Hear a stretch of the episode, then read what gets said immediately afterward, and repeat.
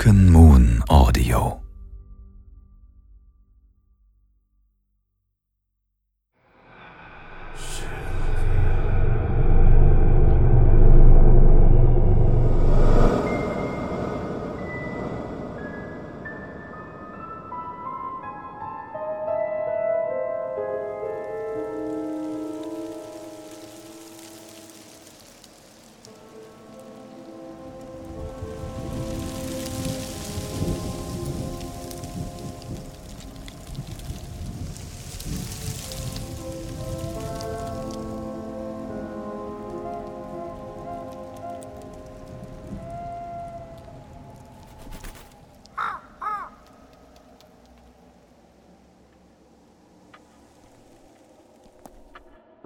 Ich bin Ihnen auf ewig dankbar, Euer Ladyschaft. Bitte, Mr. Chandler. Lady Sylvia genügt. Und ich habe lediglich meine Pflicht als Christenmensch getan. Trotzdem, egal wo ich hingekommen bin, die Menschen haben mich wie einen Aussätzigen behandelt. Alles, was sie sehen, sind die Löcher in meinen Sohlen und, und die Lumpen, die mir fast vom Leibe fallen. Das war mal anders, wissen Sie. Hatte ein Süßwarengeschäft in Notting Hill. Hab gutes Geld verdient. Hatte eine Frau. Zwei Kinder. Aber dann. Sie brauchen nicht weitersprechen, Mr. Chandler. Ich bin nur allzu vertraut mit den Launen des Schicksals. Ja, das dachte ich mir schon. Mit Verlaub. Aber ihr schwarzes Kleid. Und sie leben ganz allein in diesem riesigen Haus. Ich dachte ehrlich gesagt, es wäre gänzlich verlassen, als ich vor der Tür stand. Dann habe ich das Kerzenlicht gesehen und dachte, ich, ich versuche mein Glück. Ja, ich fürchte, dieses Haus ist nicht mehr das, was es einst war. Hier entlang. Die Treppe hoch. Natürlich. Ähm, Euer Lady. Lady Sylvia. Bitte, lassen Sie mich Ihnen helfen. Ich habe zwei gesunde Hände. Ich, ich kann den Garten wieder auf Vordermann bringen. Oder die Zimmer putzen. Das ist das Mindeste, was ich tun kann. Ich meine, dank Ihnen fühle ich mich wieder wie ein Mensch. Ich habe so lange den Bart getragen, ich, ich wusste gar nicht mehr, wie ich darunter überhaupt aussehe. Und das Bad. Ach, ich weiß gar nicht mehr, wann ich das letzte Mal gebadet habe. Es war mir ein Vergnügen, Mr. Chandler. Und was Ihr Hilfsangebot angeht, ich denke, es gibt da etwas, bei dem Sie mir behilflich sein könnten. Bitte folgen Sie mir. Ja, gerne. Oh, man sieht ja kaum die Hand vor Augen. Ein Moment, ich zünde noch ein paar Kerzen an. Warten Sie hier. Besser? Euer Ladyschaft, ist das vielleicht das falsche Zimmer? Ich. Ich sehe kein Bett. Nur. Ist alles in Ordnung? Oh Gott. Für eine Sekunde dachte ich, da steht noch jemand, aber. aber das ist bloß ein Spiegel. Vorsicht, stolpern Sie nicht. Oh mein Gott. Gott, steh mir bei. Sind das. Sind das Menschen? Was geht hier vor sich? Mr. Chandler, es tut mir wirklich leid.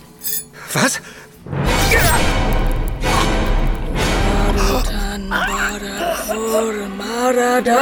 Was?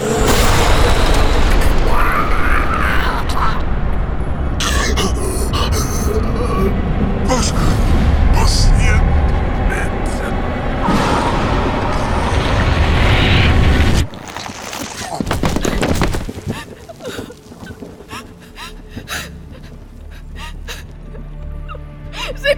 genug?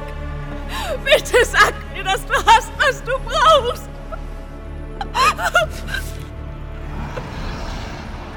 Sag es mir!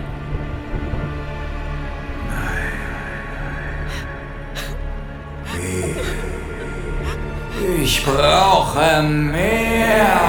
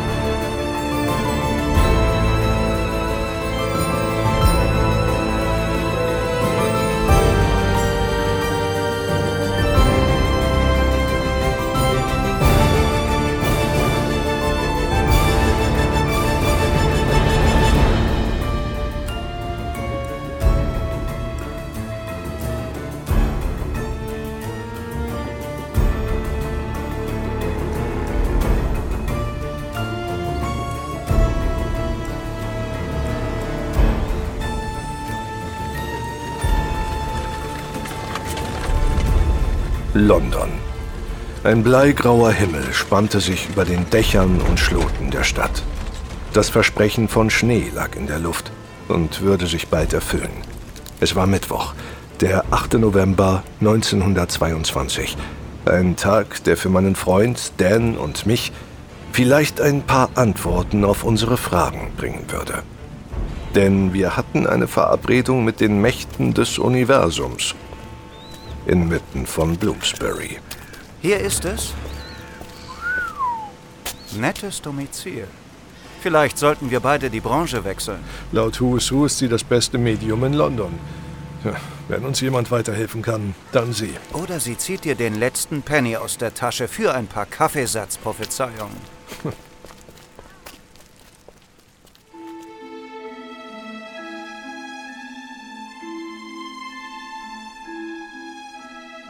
Ein Bediensteter indischer Herkunft führte uns in ein kleines Zimmer mit zugezogenen Samtvorhängen.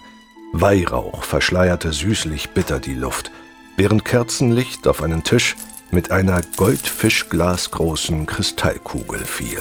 Ah, Gentlemen, nehmen Sie Platz. Die Frau, die dahinter saß, schien sich alle Mühe zu geben, jedes Klischee einer Wahrsagerin zu erfüllen – zumindest optisch. Madame Petrovna hat sie bereits erwartet. Ihr Gesicht verhärmt, mit einem hervorstehenden Kinn und messerdünner Nase, war mehr als nur dezent geschminkt. Das weinrote Kopftuch und der funkelnde Tand, mit dem sie sich schmückte, vollendeten das Bild. Ma'am, danke, dass Sie uns empfangen. Nett haben Sie es hier. Mir gefällt dieser orientalische Flair, war sicher nicht billig. Die Geschäfte mit dem Jenseits laufen gut, wie es scheint. Nun, eine Frau mit meinen Talenten ist immer sehr gefragt. Also, was führt Sie zu Madame Petrovna?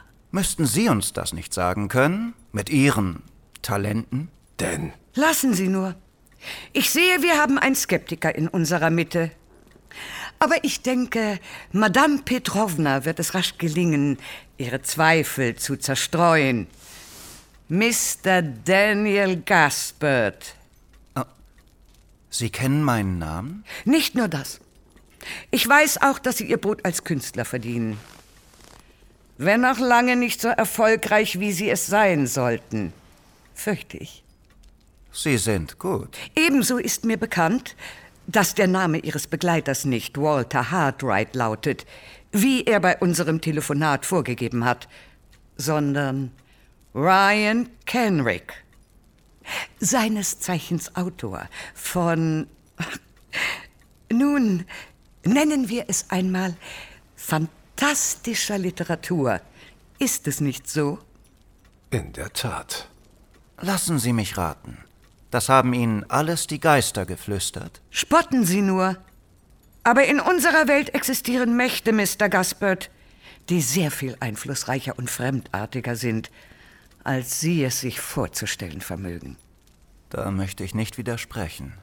Nun, habe ich Sie überzeugt? Meine Hochachtung, Madame. Ich fürchte allerdings, mein Name und Gesicht sind in den letzten Tagen zu oft durch die Presse gegangen, um jetzt wirklich beeindruckt zu sein. Und äh, Mr. Gaspard hier ist auch kein unbeschriebenes Blatt in den avantgardistischeren Kreisen Londons. Soll heißen, Sie müssten sich schon ein bisschen mehr ins Zeug legen, Werteste. Wie Sie wünschen. Sie sind gekommen, weil die Neugier Sie antreibt. Sie hatten Kontakt zu den Mächten der Anderswelt. Dunklen, verbotenen Mächten. Nun wollen sie mehr wissen. Über die Dinge, die im Verborgenen lauern. Die Dinge, die ihnen nachts den Schlaf rauben, die sie jeden wachen Moment verfolgen. Oder sollte ich mich irren? Tja, Sie gibt sich wirklich Mühe. Zumindest ist sie sehr belesen. Mein Interesse am Okkulten ist ebenfalls wohl bekannt, Ma'am. Wissen Sie, was ich glaube? Oh, ich brenne vor Neugier. Ich glaube, Sie sind tatsächlich sehr talentiert. Darin arglosen Menschen mit etwas Theatralik das Geld aus der Tasche zu ziehen. Alles, was Ihre ach so jenseitigen Freunde Ihnen einflüstern, kann sich jeder innerhalb von ein paar Stunden zusammenreihen. Denn, Ryan? du hattest leider recht. Wir verschwenden nur unsere Zeit. Guten Tag, Mem. Macht, was ihr wollt, Jungs. Cheerio. Kopf hoch, altes Mädchen. Vielleicht sollten Sie einfach Ihre Kugel öfter polieren. Witzig. Und du bist ein besserer Komiker als Maler, mein Freund. Reizend. Was? Hm. Was war das? Ich bitte Sie, Sie können sich diese Scharade jetzt wirklich sparen. Ist ja schon gut. Hört auf. Ich sag's ihm ja. Chloe, Was? das Mädel spukt Ihnen schon die ganze Zeit im Kopf rum. Nicht wahr? Lässt sie nicht los. Genau wie ihre süße Josiné, von der Sie durchaus weniger wussten, als Sie geglaubt haben. Woher kennen Sie diesen Namen?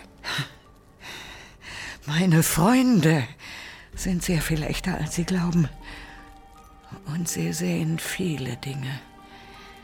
Flüstern mir andauernd was ins Ohr, sobald ich mich nicht mehr dagegen wehre. Ihre Freunde. Was haben Sie ihnen über Chloe gesagt?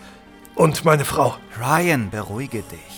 Das ist doch nur wieder einer von ihren... Was haben Sie ihnen gesagt? Das Wesen, mit dem sie sich angelegt haben, die alte Frau. Sie wollen wissen, wo sie herkam, ob es noch mehr von ihrer Sorte gibt. Ich warne Sie. Wenn Sie den Schritt in diese Welt gehen, die sich hinter dem Schleier der Realität verbirgt, gibt es kein Zurück mehr. Sie denken, die Albträume, die Sie bereits jetzt plagen, wären schlimm. Sie wissen gar nichts, Junge. Gehen Sie nach Hause und vergessen Sie das alles. Das ist der beste Ratschlag, den ich Ihnen geben kann. Das kann ich nicht. Ryan, komm, lass gut sein. Wenn Sie irgendetwas wissen. Bitte. Sie haben ein offenes Auge für die Dinge, die im Verborgenen liegen, Mr. Kenrick. Das habe ich Ihnen sofort angesehen. Aber glauben Sie mir, man zahlt einen hohen Preis für einen Blick hinter den Schleier. Tja, was glauben Sie, wie alt ich bin? Ich. Äh, Na kommen Sie schon. Vergessen Sie mal für einen Moment Ihre Höflichkeit. 60? 65 vielleicht? So ehrlich hätten Sie nun auch nicht sein müssen. Verzeihen Sie, ich bin nicht gut im Schätzen und ich wollte wirklich nicht. 32. Was? Ich bin 32 Jahre alt. Deutlich jünger, als ich vermutet hätte. Das ist der Preis, den ich zahle. Jede Wahrheit, jedes Gespräch, das meine unsichtbaren Freunde mit mir führen, saugt mir ein kleines bisschen mehr Leben aus dem Leib. Und ich bin sehr wählerisch geworden, bei wem ich meine wahren Kräfte einsetze, bei wem ich lausche. Denn ich hätte gerne noch ein paar Jahre, ich den Reihen meiner Freunde beitrete. Darum die Scharade. Verstehen Sie? Ja. Moment. Wartet. Wartet. Nicht so schnell. Wie war das? James, was? Haha, ist ja gut. Ich hab's verstanden. McVeigh. James McVeigh. Sagt Ihnen der Name etwas? Nein. Zumindest noch nicht. Komm, lass uns gehen. Moment noch. Was soll ich mit diesem Namen anfangen?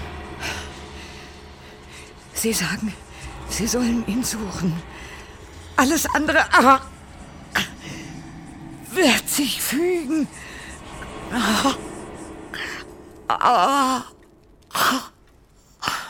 Gut. Danke. Ich hoffe, das wird Sie etwas für den Aufwand entschädigen. Oh ja. Ja, ich denke schon. Sind ein anständiger Kerl, Mr. Kenrick. Bewahren Sie sich Ihr gutes Herz.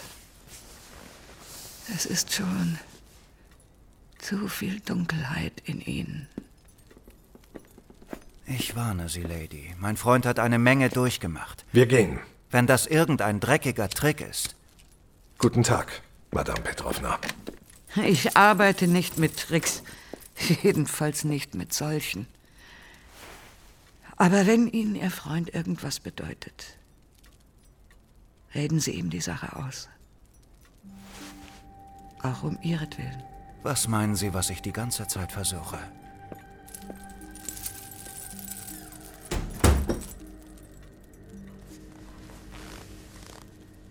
Man sieht sich, Mr. Kenrick.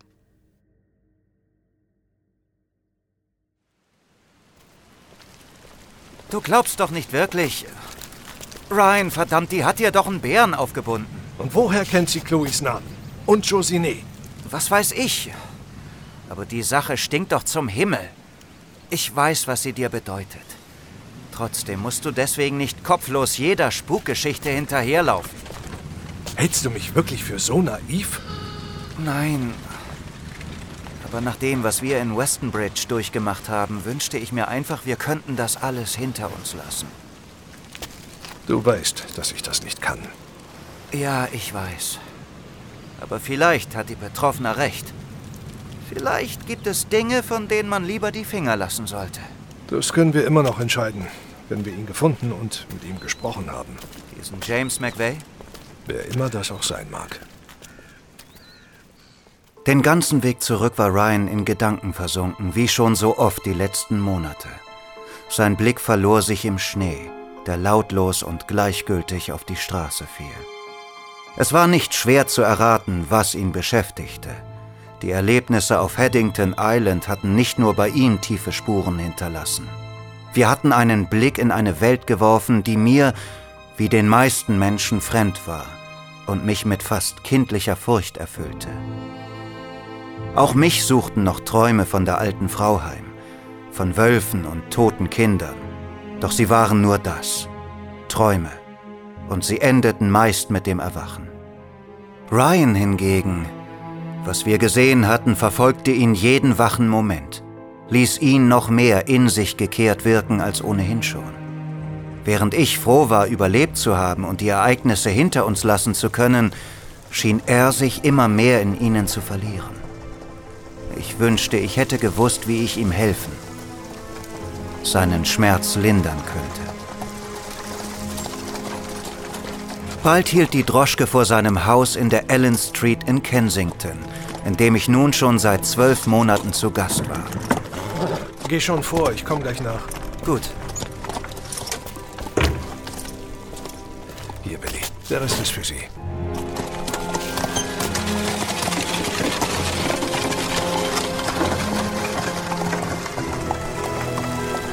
Ich mochte das rote Backsteingebäude mit dem kleinen Balkon und dem gepflegten Vorgarten, um den sich Olivia so liebevoll kümmerte. Genau wie Ryan verband ich viele schöne, aber auch wehmütige Erinnerungen mit diesem Haus. Dennoch, an manchen Tagen fiel es mir schwer, mich nicht wie ein Schmarotzer zu fühlen, der sich aushalten ließ. Doch anders als bei meinem Freund hielten sich die Einkünfte aus meinen künstlerischen Ergüssen derzeit in sehr engen Grenzen. Oh, Mr. Kenrick, Mr. Gaspard. Sie sind ja schon zurück. Kommen Sie. Ich nehme Ihre Mäntel. Ergebensten Dank. Ein garstiges Wetter, nicht wahr? Ja, aber Ihr Lächeln ist wie immer der reinste Sonnenschein. Ach, Mr. Gaspard. Irgendwelche Neuigkeiten? In der Tat, Sir. Mr. Davies von der Times hat angerufen wegen des Interviews und vorhin auf dem Markt habe ich mitgehört, wie sich zwei Damen sehr begeistert über ihren Roman unterhalten haben. Und, und die Post war da. Ah, ich sehe schon. Danke.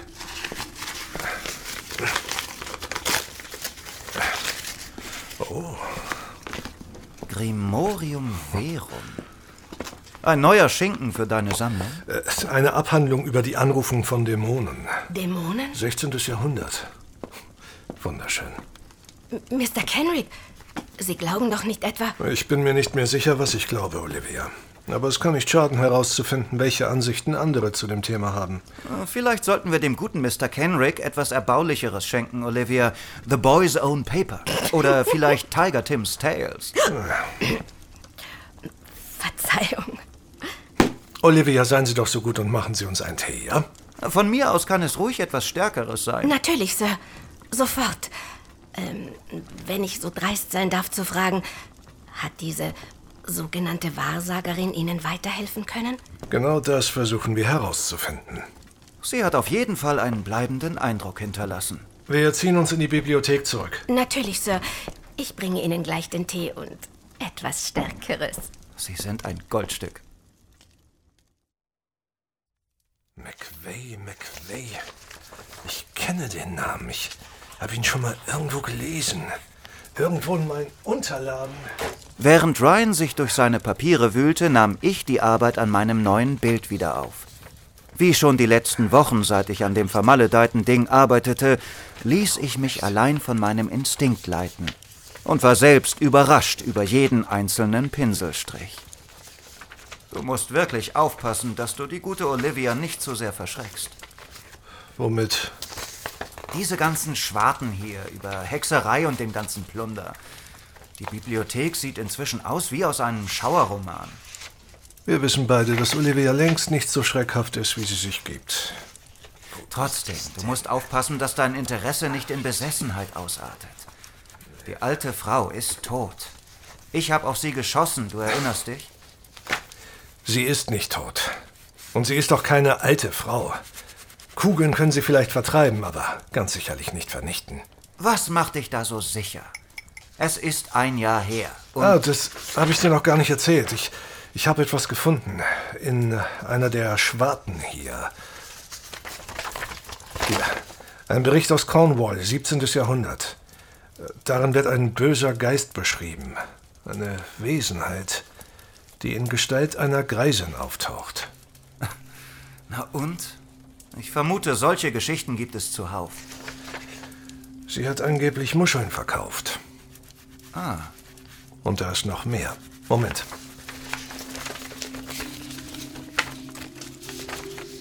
Hier. Ein Artikel einer Lokalzeitung von Dublin, keine zwölf Jahre alt. Angeblich grassierte dort eine unbekannte Seuche, die vor allen Dingen die Kinder betraf. Viele von ihnen sind gestorben. Einfach so. Eins der Kinder namens Lucas Price zeichnete vor seinem Tod ein Bild. Und jetzt sieh dir mal dieses Foto an. Oh mein Gott. Ich sehe schon. Du erkennst die Ähnlichkeit ebenso wie ich. Was sind das für kleine Gestalten hinter ihr? Ich vermute Kinder. Unheimlich. Leben die Angehörigen des Jungen noch? Nein, die Mutter nahm sich das Leben und der Vater starb zwei Jahre später an einer Alkoholvergiftung. Ich erkenne da ein sehr unschönes Muster. Ganz genau. Und trotzdem, bist du immer noch fest entschlossen, diesem Ding hinterher zu spionieren? Wir müssen auf alles vorbereitet sein. Selbst wenn. Ryan, es wird sie nicht zurückbringen. Verstehst du? Ryan, hast du mich gehört? Josiné ist tot. Jetzt sieh dich doch mal um. Wenn das stimmt, was in diesen Büchern hier drin steht, dann geht nichts wirklich verloren. Absolut nichts. Es ist wie in der Physik. Es nimmt einfach nur eine andere Form an.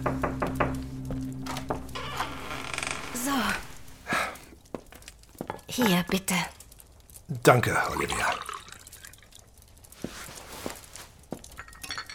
Hm, mein Lieblingsbrandy. Sie wissen, wie Sie mich glücklich machen können. Das ist meine Aufgabe, Mr. Gaspard. Ähm, wie kommen Sie mit Ihrem neuen Bild voran, wenn ich fragen darf? So lala. Es beschäftigt mich länger, als ich gedacht hätte.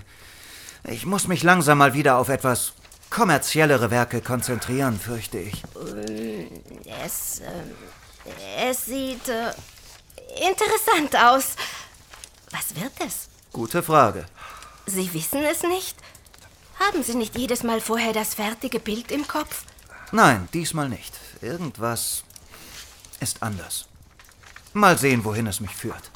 Ah, ich hab's. Oh, Sie wissen schon, was es sein soll. Nein, nicht das Bild. Äh, denn ich habe unseren Mr. McVeigh gefunden. Ich wusste, ich kenne den Namen. Aber es ist fast elf Monate her. Fast elf Monate seit? Ich bei ihm Kunde war. Olivia, es tut mir leid, der Tee wird warten müssen. Ach, komm schon. Du willst schon wieder los? In diesem Schneegestöber? Musst du das wirklich fragen? Lass uns diesmal wenigstens ein Taxi nehmen. Ach denn, wie oft denn noch? Ich setze keinen Fuß in diese Vehikel. Wir nehmen die Droschke, wie immer. Ah, keine Ruhe den Gottlosen. Danke für den Brandy, Olivia. Ich bin sicher, er wäre köstlich gewesen. Sind Sie vor dem Essen zurück, Sir? Ich würde nicht damit rechnen. Und darf man erfahren, wo uns die Reise hinführt? Whitechapel. Ja, so etwas hatte ich befürchtet.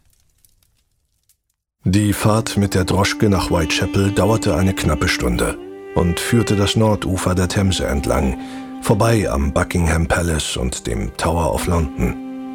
Es dauerte nicht lange, bis sich das Bild der Straße veränderte und wir uns dem East End der Stadt näherten. Es roch nach Unrat und Elend, so als hätte die düstere Vergangenheit Whitechapels die Luft dieses Viertels für immer verdorben. Der Kontrast zwischen Armut und Reichtum in dieser Stadt, der mir hier wieder einmal allzu bewusst wurde, betrübte und faszinierte mich zugleich. Gott, ich hasse Whitechapel. Keine Sorge, wir bleiben nicht länger als nötig. Zumindest hoffe ich das.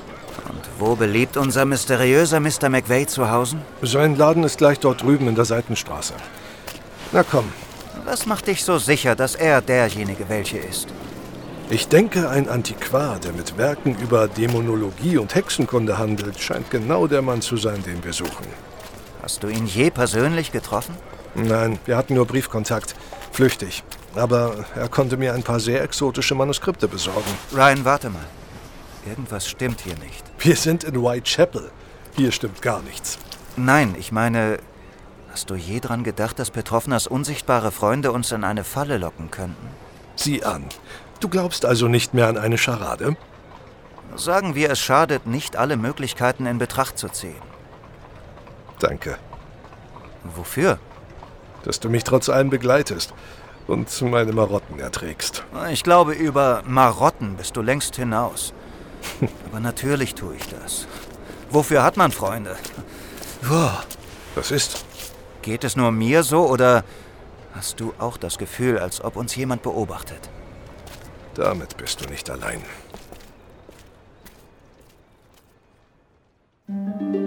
Eine schmale Treppe führte hinab zu dem kleinen Antiquariat, so dass es von außen wirkte, als wäre es halb in der Straße versunken.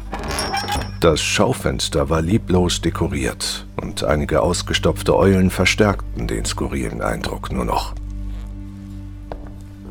Es schien, als wäre die Zeit im Inneren seit mindestens zwei Jahrhunderten stehen geblieben. Der warme, flackernde Schein von Petroleumlampen fiel auf altersschwache Bücherregale aus dunklem Holz. Sie waren zum Bersten gefüllt, mit literarischen Werken unterschiedlichster Arten und Epochen. Bücher, gebunden in Leder, in Seide, sogar in Holz oder Metall. Selbst auf den wurmstichigen Dielen türmten sich Bücherstapel, als würden sie danach gieren, von einem vorbeieilenden Kunden umgeworfen zu werden. Ah, riechst du das? Altes Papier und Leder. Ach Gott, ich liebe diesen Duft seit meiner Kindheit. Und den Staub nicht zu vergessen. Sicher sind wir uns einig, dass nur zählt, was man in den Büchern findet. Nicht auf ihnen, Sir. Ein korpulenter Mann um die 70 näherte sich uns, auf eine Krücke gestützt. Sein rechtes Bein war steif wie ein Brett. Ich hielt es für eine Prothese.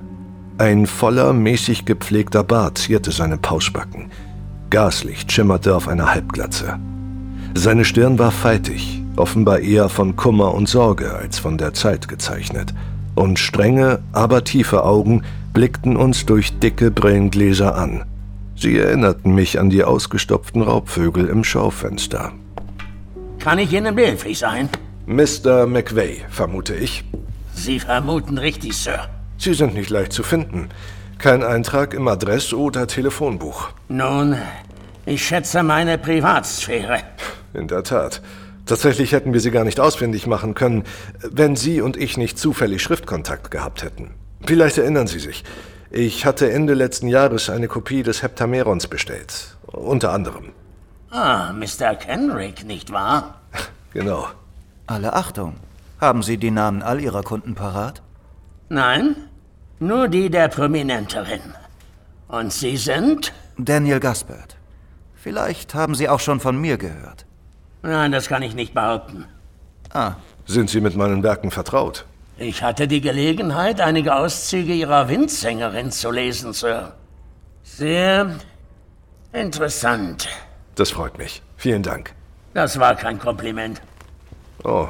Verstehen Sie mich nicht falsch. Ich denke, es gibt stümperhaftere Autoren in Ihrer literarischen Nische. Allerdings glaube ich, dass Sie den Themen, denen Sie sich in Ihren Büchern widmen, etwas mehr Respekt zollen sollten, als sie in besseren Schauerromanen zu verwerten. Mit Verlaub, ich denke, das tue ich durchaus. Besonders was mein letztes Werk betrifft. Zumindest scheinen Sie der Wahrheit näher kommen zu wollen als viele Ihrer Kollegen. Äh, nun gut, womit kann ich Ihnen behilflich sein, Gentlemen? Sie wurden uns empfohlen. Von einer Dame namens Madame Petrovna. Sie kennen sie vielleicht. Sie ist. Eine Schwendlerin und Scharlatanin, soweit man hört. Sie verkehren in sehr äh, farbenfrohen Kreisen, Mr. Kenrick. Ich fürchte, das Okkulte übt eine nicht geringe Faszination auf mich aus. Das ist offensichtlich. Darf man erfahren, in welcher Angelegenheit mich diese Madame Petrovna empfohlen hat? Wir recherchieren zu einem gewissen Thema. Für eine Fortsetzung der Windsängerin. So? Vielleicht erinnern Sie sich. Es ging in der Geschichte um einen bösen Geist. Ihre sogenannte Muschelfrau. Ja. Wie mir zu Ohren kam, gab es im Laufe der Jahrhunderte in gewissen esoterisch interessierten Kreisen Berichte über ein ganz ähnliches Wesen. Natürlich bin ich dabei hellhörig geworden. Das kann ich mir vorstellen. Wissen Sie mehr über diese Geschichten? Möglicherweise. Und hätten Sie die Güte, das etwas ausführlicher zu erörtern? Hören Sie. Wenn ich eins nicht leiden kann, dann sind es Leute, die aus naiver Neugierde ihre Nasen in Dinge stecken, die sie nicht im Ansatz verstehen oder begreifen können. Die solche Begebenheiten in Spukgeschichten und Sensationsartikeln verarbeiten. Oder sich an Menschen schlichten Gemüts bereichern. Ihre Madame Petrovna. Nun, das ist durchaus nicht meine Absicht. Äh, Das hoffe ich. Denn ansonsten hätte ich sie längst auf die Straße geworfen. Aber ehe ich Ihnen etwas erzähle, muss ich Sie eindringlich warnen. Sie sind einer Dunkelheit begegnet, die Sie den Rest Ihres Lebens begleiten wird. Ich habe in meinem Leben schon viele Menschen wie Sie getroffen.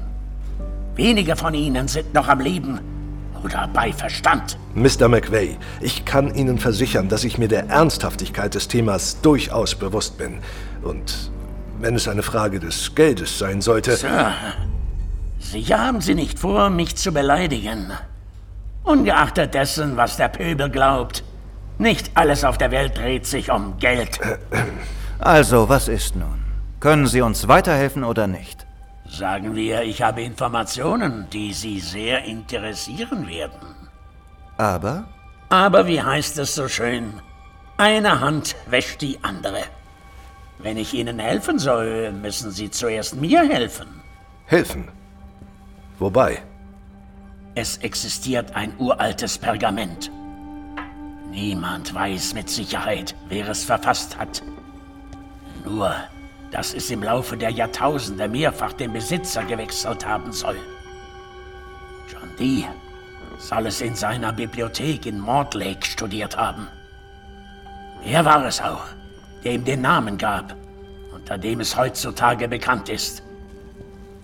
Der Codex Lacrimorum. Faszinierend. Angeblich handelt es sich dabei um eine nekromantische Beschwörungsformel. Für die meisten ist die Schrift, in der sie gehalten ist, unlesbar. Nur bestimmten Menschen soll sich ihre Bedeutung offenbaren. Und wie kommen Sie dabei ins Spiel? Bis vor wenigen Tagen war ich im Besitz dieses Pergaments. Doch es wurde mir gestohlen, bevor ich es genauer studieren konnte. Gestohlen? Von wem? Dan und ich fuhren zusammen, als der Schrei ertönte. Wir drehten uns um und trauten unseren Augen nicht. Es schien, als wären zwei der ausgestopften Eulen aus dem Schaufenster lebendig geworden und segelten nun quer durch den Laden auf uns zu. McVay blieb davon ungerührt. Während die beiden Vögel sich auf einer Sitzstange niederließen, öffnete er eine Schublade und fütterte seine gefiederten Freunde mit toten Mäusen, die er ihnen an ihren Enden baumelnd hinhielt. Ihr habt Hunger, was? Esst nur, esst. Reizende Haustiere haben Sie da. Nicht wahr? Nun, wo waren wir stehen geblieben? Beim Diebstahl des Pergaments. Ah, richtig, ja. Eine Frau kam in meinen Laden vor etwa zwei Wochen, kurz nachdem ich den Kodex von einem meiner Zulieferer erhalten hatte. Sie sagte, sie habe durch Zufall erfahren, dass das Pergament in meinen Besitz gelangt sei. Ah. Und bat darum, es zu kaufen. Ich lehnte höflich, aber bestimmt ab. Was die Dame nicht sonderlich beeindruckt hat. Sie hat es mir mit Gewalt entrissen und ist mit dem Pergament geflohen. Wie meine Krücke Ihnen sicherlich nahelegt, bin ich mit Ihrer Verfolgung nicht weit gediehen. Natürlich habe ich umgehend die Polizei informiert. Doch nach ein paar halbherzigen Bemühungen wurden die Ermittlungen wieder eingestellt. Warum wenden Sie sich nicht an einen Privatdetektiv? Ja. Weil die Beschaffung des Kodex bedauerlicherweise meine Ersparnis empfindlich geschöpft hat. Doch wenn ich Sie richtig einschätze, dürften Ihre Neugier und Ihre finanziellen Mittel Sie mehr als geeignet für diese Aufgabe machen. Meinen Sie nicht auch? Sagen wir, ich akzeptiere die Herausforderung. Ausgezeichnet. Also dann? Was können Sie uns über die Frau sagen? Nicht viel, muss ich gestehen. Sie hat sich weder vorgestellt, noch konnte ich ihr Gesicht erkennen. Sie trug einen Schleier an ihrem Hut, aber sie war etwa von ihrer Größe, Mr. Gasbird, und äh, kann nicht viel älter als 40 Jahre sein. Sie besaß eine gewisse, nennen wir es, aristokratische Haltung. Und sie trug einen goldenen Ring. Was für einen? Er sah aus wie ein Siegelring und zeigte einen Stern mit einer Rose in seinem Inneren. Warten Sie, ich zeichne es Ihnen auf.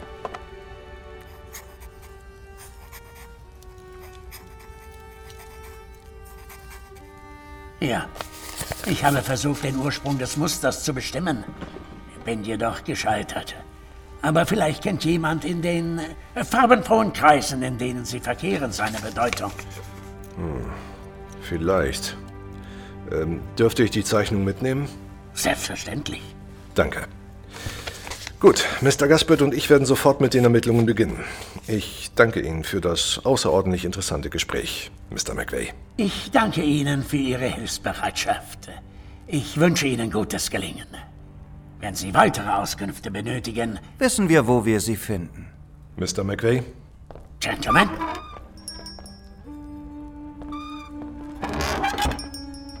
Ein bemerkenswerter Zufall, nicht wahr? Scheint, als wäre uns das Glück hold. Oh, ich glaube, du unterschätzt unseren Mr. Kenrick. Du unterschätzt ihn sehr.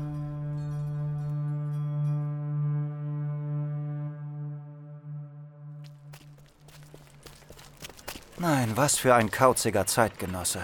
Ja, alles andere hätte mich auch enttäuscht. Eine verschleierte Frau, ein geheimnisvoller Ring, ein gestohlenes Pergament. Aus irgendeinem Grund erfüllt mich nichts davon sonderlich mit Vertrauen. Na komm schon, Dan. Wo bleibt dein Abenteuergeist? ha. Was ist? Ich glaube, so ausgelassen habe ich dich seit Monaten nicht mehr erlebt. So elektrisiert. Übertreib mal nicht. Also gut, was ist unser nächster Schritt? Kannst du mit seinem Gekritzel was anfangen? Leider nicht. Aber vielleicht machen sich meine, wie sagst du immer so schön, Schwarten mal wieder bezahlt. Also, zurück nach Kensington. Soll mir nur recht sein. Hauptsache raus aus Whitechapel. Ich hoffe, die gute Olivia hat meinen Brandy noch nicht weggekippt.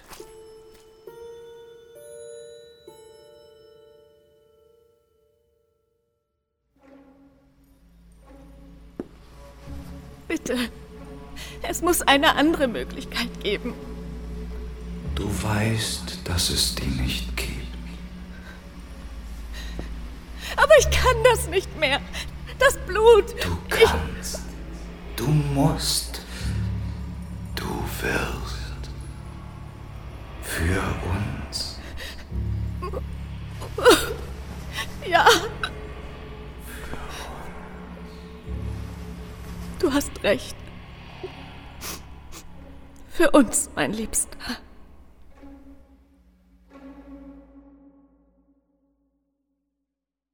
Bis in den späten Nachmittag hinein saßen Ryan und ich noch in seiner Bibliothek zusammen und durchforsteten ein Buch nach dem anderen. Werke über magische Symbole, Talismane, Heraldik und was weiß ich. Doch alles, was wir erreichten, war, dass Ryan immer frustrierter wurde. Nichts. Ryan, vielleicht sollten wir morgen früh. Nein, nicht bevor ich nicht jedes was? Jedes einzelne Buch hier durchgeblättert hast? Ach, komm schon. Gönn dir ein bisschen Ruhe. Von mir aus kannst du gerne die Füße hochlegen. Ryan, ruh dich aus. Das war ein aufregender Tag und. Und was? Ich habe das Gefühl, dass du dich in etwas verrennst. Wenn diese Dinge wirklich so gefährlich sind, sollten wir ihnen mit kühlem Kopf begegnen. Und wachen Augen. Ich. Du hast ja recht. Äh, es ist nur, ich. Ich habe das Gefühl, diese Sache mit dem Pergament, sie ist wichtig. Warum sonst sollten Petrovnas Freunde uns dorthin geschickt haben? Das ergibt auch keinen Sinn. Wer weiß, vielleicht war es nur ein dummer Zufall. Glaubst du allen Ernstes daran? Gott, ich wünschte, das könnte ich. Wir versuchen es morgen nochmal. Durchstöbern jeden einzelnen Wälzer, hören uns ein wenig bei deinen Kontakten um, aber für heute sollten wir es gut sein lassen. Denn es gibt noch eine Möglichkeit. Welche? Diese Zeichnung. Diese Rose im Stern. Vielleicht ist sie auch das Zeichen einer Loge. Und welcher? Ich habe keine Ahnung. Aber mein Onkel vielleicht schon. Ryan, sicher gibt es irgendeine andere Möglichkeit. Ja, vielleicht. Aber vielleicht kann er uns auch weiterhelfen. Ich bin bald zurück. Bist du sicher, dass ich nicht... Nein, das kann ich dir nicht antun. Bis später. Während ich zum Haus meines Onkels fuhr, ging die Sonne glühend rot wie ein Brandeisen unter. Es hatte aufgehört zu schneien. Alles, was blieb, war die Kälte. Philip Henderson war nicht wirklich mein Onkel, doch ich kannte ihn, solange ich lebte. Er war der engste Freund meines Vaters gewesen, und ich konnte mich erinnern, dass auch unser Verhältnis einst sehr viel herzlicher gewesen war.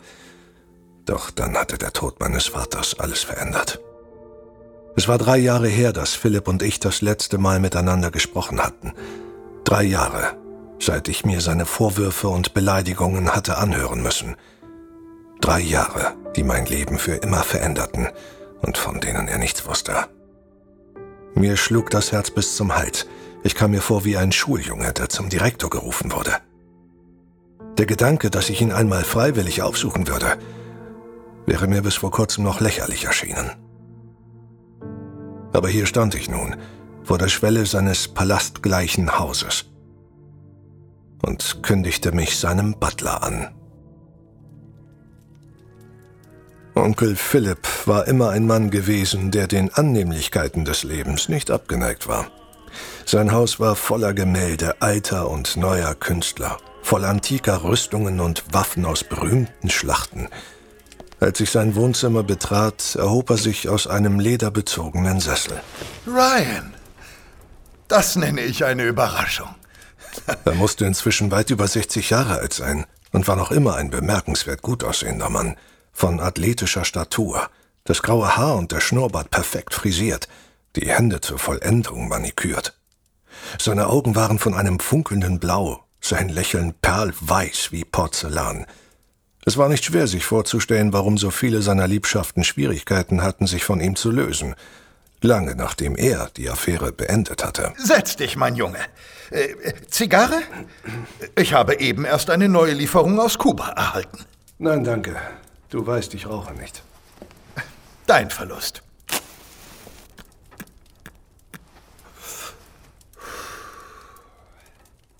Ähm, vielleicht einen Sherry? Äh, Danke, nein.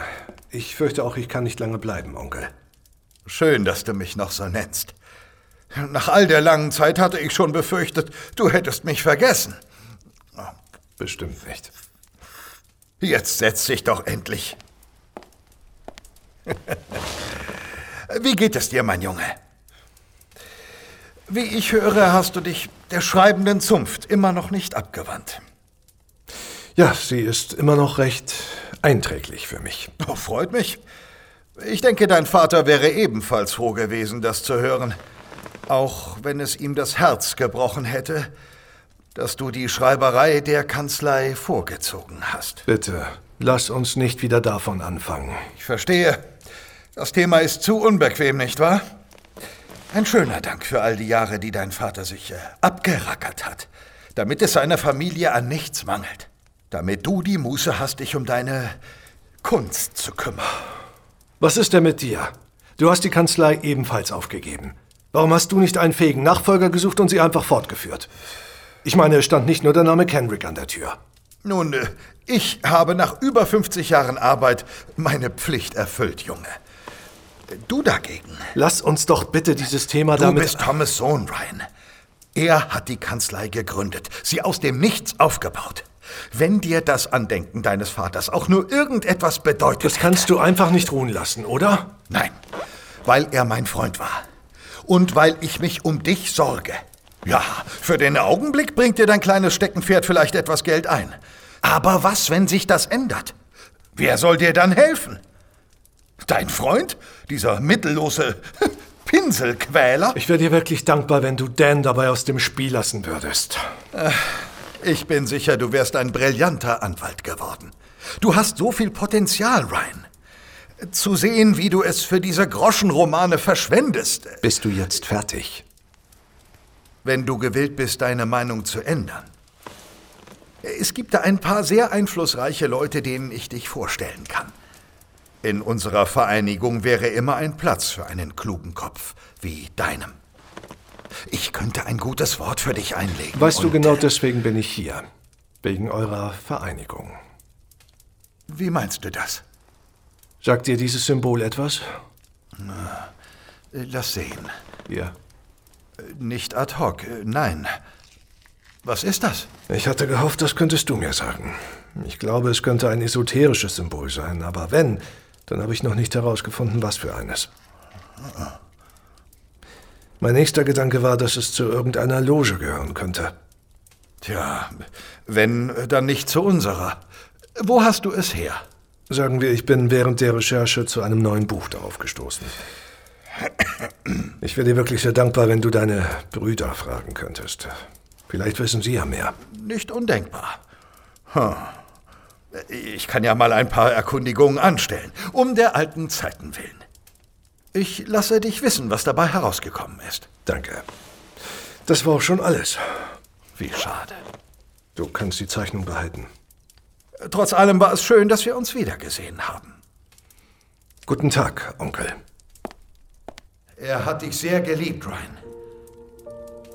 Das weißt du. Du hast es mir mehr als einmal gesagt. Auf der Rückfahrt suchten mich seine Worte heim. Nicht, weil ich ihm seine Sorge um mich nicht abkaufte, sondern weil ein kleiner Teil von mir fürchtete, dass er mit all seinen Vorwürfen und Bedenken Recht behalten könnte.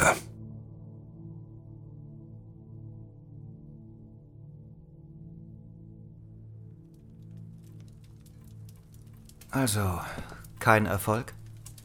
Nein, und irgendwie glaube ich auch nicht, dass seine sogenannten Brüder uns weiterhelfen. Falls er sein Versprechen ah, überhaupt einhält. Nein, was sind wir wieder optimistisch heute? Kommen Sie rein. Mr. Kendrick, Mr. Gaspard, ich hoffe, ich störe Sie nicht. Nein, nein, schon gut. Was gibt es? Ich dachte nur, Sie möchten vielleicht etwas Tee, da Sie ja so spät noch arbeiten. Danke. Aber ich denke, wir sind für heute fertig. Sehr gut. Morgen ist auch noch ein Tag. Und vielleicht hat sich deine Zuversicht bis dahin wieder ein bisschen gestärkt. Ich versuche nur, mich innerlich dagegen zu wappnen, dass wir vielleicht nie erfahren, was diese verdammten Symbole bedeuten sollen. Meinen Sie etwa die von Lady Sylvias Ring? Wie bitte? Das ist doch das Zeichen von Lady Sylvia Vandermeers Hochzeitsring auf dem Zettel dort, oder? Woher? Ich wollte nicht neugierig. Nein, nein, es ist schon gut, Olivia, aber woher kennen Sie dieses Symbol? Nun ja, also äh, bevor Mr. Kenricks Gattin mich damals angestellt hat, war ich bei Lady Patricia Naismith in Stellung. Und weiter? Ihre Ladyschaft hat ihre Freundinnen einmal in der Woche zum Bridge-Spielen geladen. Dabei war auch Lady Sylvia Vandermeer, die Frau von Sir Michael Vandermeer. Sie wissen schon, dem Earl of Greymore. Die Lady war immer sehr freundlich und warmherzig, selbst zu uns Dienstboten. Sie hat mir ganz stolz ihren Ehering gezeigt. Ihr Mann hat ihn extra von Fabergé für sie anfertigen lassen. Sie war seine Rose und er war ihr Stern, hat sie gesagt. Ich weiß noch, wie ihre Augen dabei geleuchtet haben. Die beiden waren eben erst vermählt. Oh Gott. Und wir dachten, es wäre irgendetwas Esoterisches. Nein, Sir, nur ein Liebesbeweis, wenn auch ein ziemlich teurer. Olivia, ich könnte Sie küssen.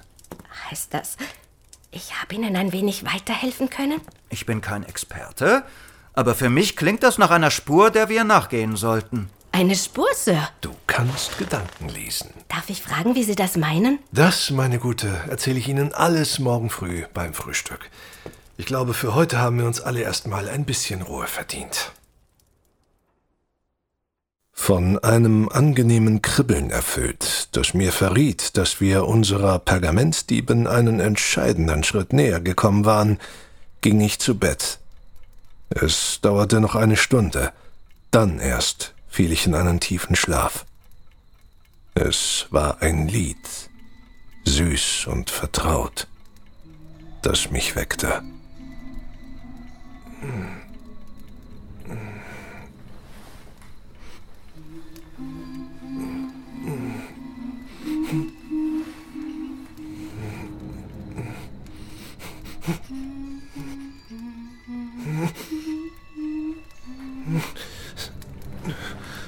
Was? O Olivia, sind Sie das? Ryan, ich bin es doch. Und dann sah ich sie. Sie stand vor dem offenen Fenster, mit dem Rücken zu mir, vom silbernen Schein des Mondes gebadet. Josine, Es tut mir leid, wenn ich dich erschreckt habe. Aber, aber nein, das, das, das kann nicht sein. Das ist ein Traum. Wieso glaubst du das? Weil du tot bist. Vielleicht war ich das. Die Welt ist sonderbar. Vielleicht bin ich zurückgekehrt. Für dich. Du fehlst mir so sehr. Was ist los? Warum siehst du mich nicht an?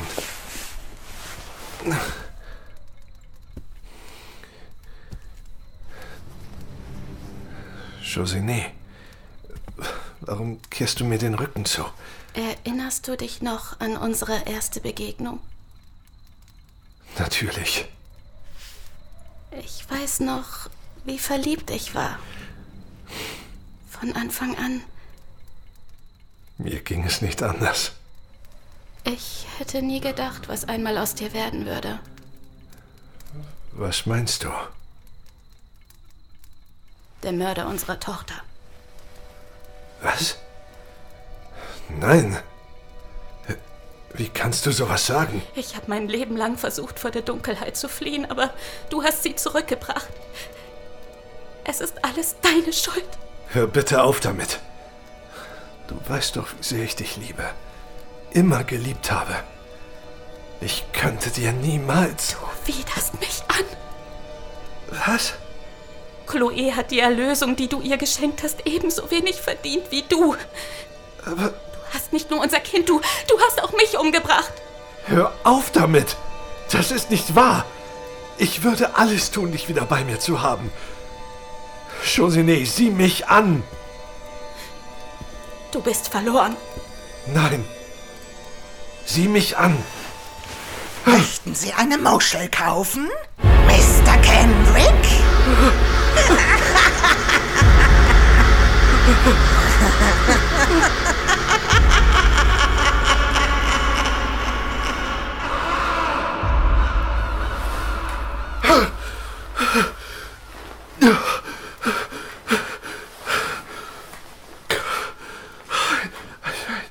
Ein Traum.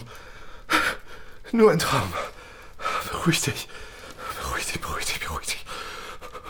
Beruhig dich. Josine. Es dauerte eine Viertelstunde, ehe mein Herz sich beruhigte. Und zwei Stunden, bis ich endlich wieder einschlafen konnte. Doch was ich gesehen und gehört hatte, würde ich in tausend Jahren nicht vergessen. Denn die Wahrsagerin, vielleicht hatten sie recht. Vielleicht endete der Pfad, den ich betreten hatte, in nichts als Schmerz und Tod. Oder etwas, das schlimmer war.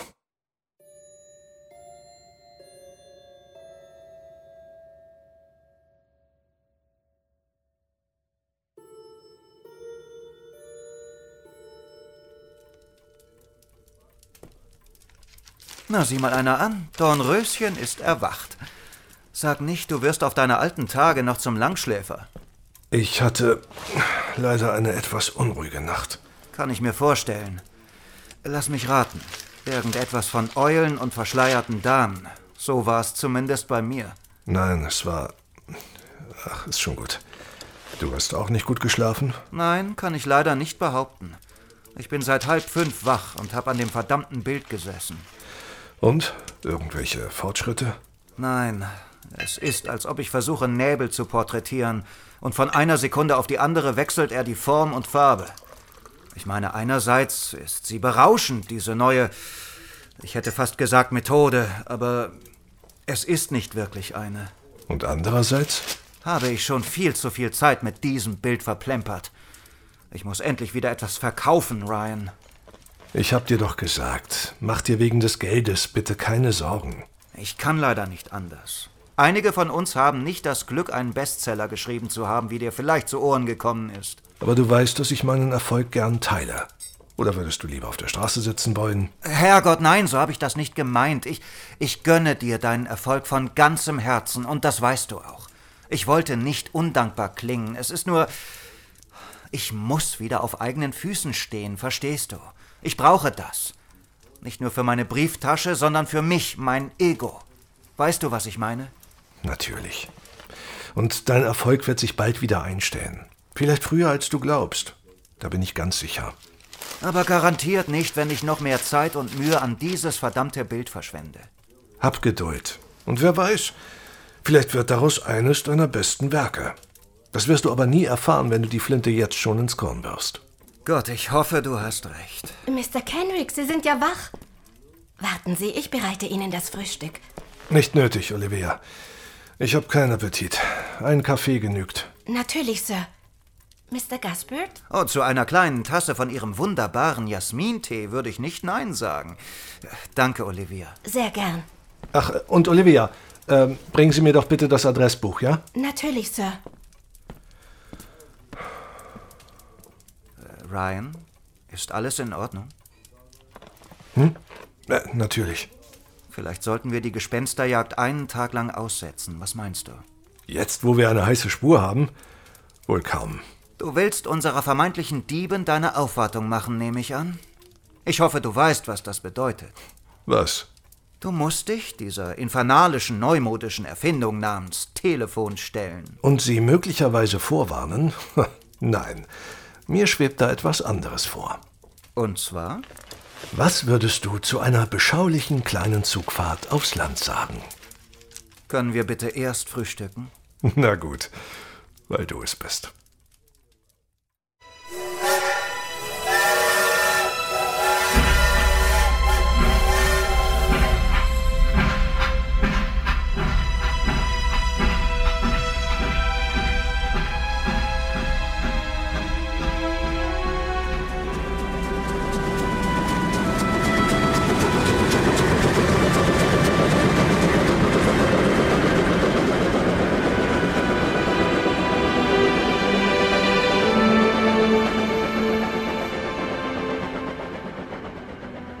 Laut Adressbuch lebte Lady Sylvia Vandermeer in einem kleinen Anwesen außerhalb von Canterbury.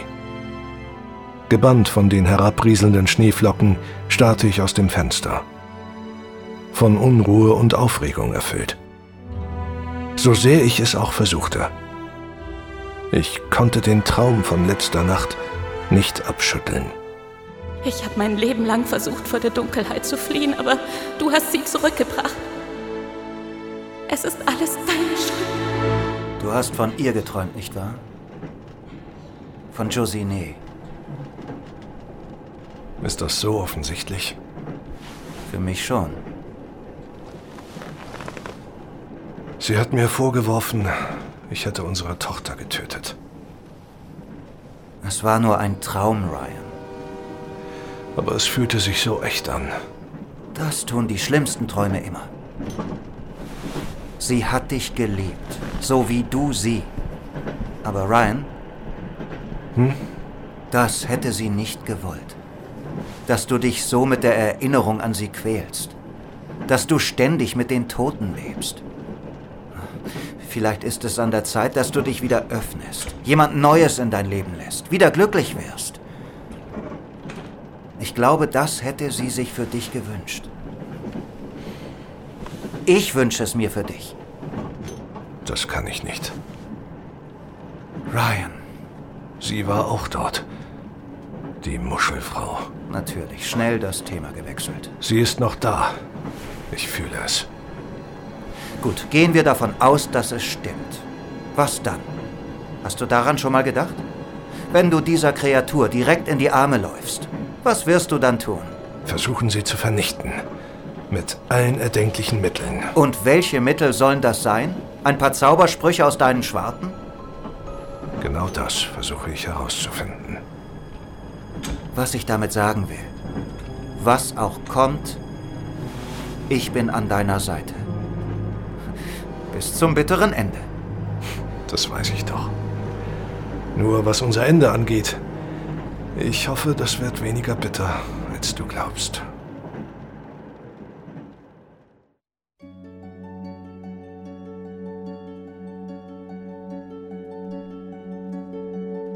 Nach unserer Ankunft im Bahnhof von Canterbury rief Ryan eine Droschke, um uns vorbei an verschneiten Wäldern und Feldern zum Anwesen der Vandermeers zu fahren, das mitten auf dem Land lag.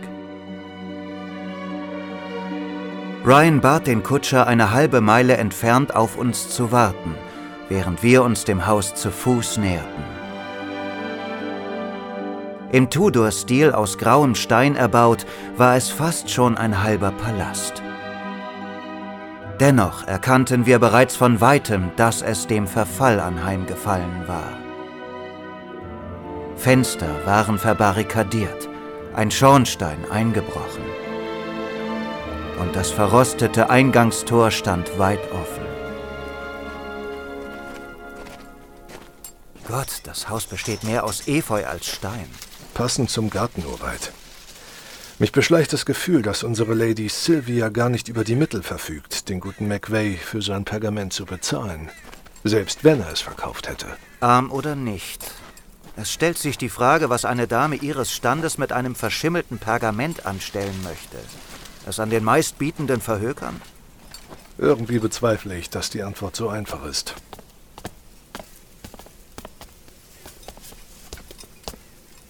Gut. Los geht's. Mal sehen, ob sie unsere Geschichte schluckt. Falls sie uns überhaupt empfängt. Kopf hoch. Laut dem, was Olivia sagt, scheint sie ganz umgänglich zu sein. Ja, was ist? Lady Sylvia Vandermeer war eine beeindruckende Erscheinung gärtenschlank und hochgewachsen, ihr Gesicht eine Studie von Würde, in Alabaster gemeißelt. Wie von McVeigh beschrieben, trug sie ein schwarzes Kleid mit einem schwarzen Schleier über ihrem zu einem strengen Knoten gebundenen Haar. Es war Trauerkleidung, wie mir nun bewusst wurde. Doch ihre Augen verrieten keinen Kummer. Sie waren groß und grau und so kalt wie der Winter selbst. Äh, guten Tag, Ma'am. Ich bitte die unvorhergesehene Störung zu entschuldigen. Mein Name ist Ryan Kenrick und das ist Mr. Daniel Gaspard. Kenrick, sagen Sie. Richtig, Ma'am. Ryan Kenrick. Zu Ihren Diensten. Sind Sie nicht Theaterschauspieler oder etwas ähnliches? Mitnichten, Ma'am. Ich bin freier Schriftsteller, wie es so schön heißt. Bedauere, an Roman bin ich nicht interessiert. Guten Tag, Gentlemen. Oh, ich möchte Ihnen auch keineswegs etwas aufschwatzen. Was verschafft mir dann die Ehre? Ich gestehe, es ist mir etwas peinlich. Sehen Sie, Ma'am, ich bin Maler von Beruf. In der Tasche hier sind meine Staffelei und sonstige Arbeitsutensilien. Mr. Kenrick hat mich für die Anfertigung eines Porträts angeheuert. Mit der lieblichen Landschaft hier als Hintergrund. Aber dann. Dann haben wir uns etwas verlaufen, fürchte ich. Wir sahen Ihr Haus und hatten uns gefragt. Äh, könnten wir vielleicht Ihr Telefon benutzen, um ein Taxi zu rufen? Ich bedauere. Ich besitze kein Telefon mehr. Guten Tag. Lady Sylvia. Sie haben sich rein zufällig hierher verirrt und kennen meinen Namen? Nun, ähm, ich dachte, es wäre allgemein bekannt, dass Wer dieses immer Haus... Sie sind, ich weiß, dass Sie lügen. Sie werden mein Grundstück auf der Stelle verlassen, Gentlemen. Ich bitte Sie, gnädigste. Hector! Bitte, es gibt keinen Grund für... Grundgütiger. Denn... Lauf. Lauf! Ja, laufen Sie nur und kommen Sie nie wieder!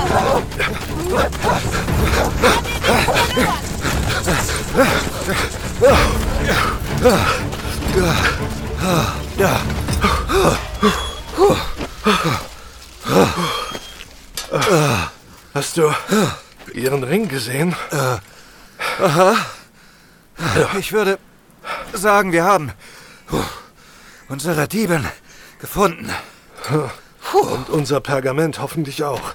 Ja. Nur stellt sich die Frage, wie wir an Ihrem Cerberus vorbeikommen.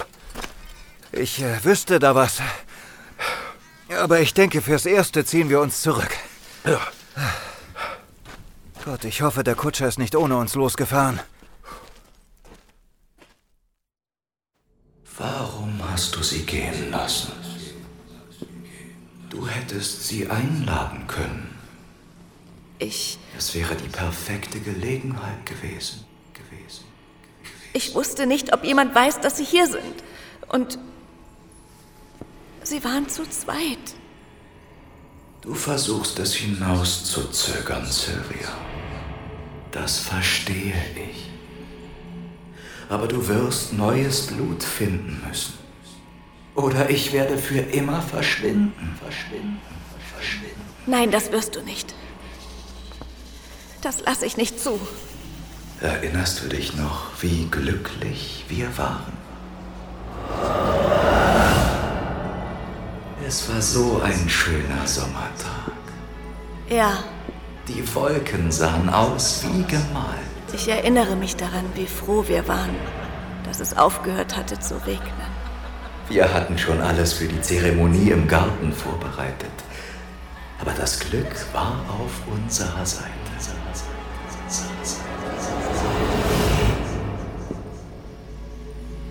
Zumindest an diesem Tag. Das Glück ist immer auf unserer Seite. Auch jetzt. Es liegt alles in deiner Hand. Weißt du noch, wie schön der Tag am See war? Wie könnte ich ihn vergessen? Du sagtest zu mir, dass ich dich immer lieben werde. Bis in alle Ewigkeit. Meine Rose. Meine Rose. Über den Tod hinaus. oh Michael, mein Stern. So kann es wieder sein. Doch du darfst keine Angst haben. Unsere Liebe ist stärker. Nicht wahr? Nicht wahr? Stärker als alles.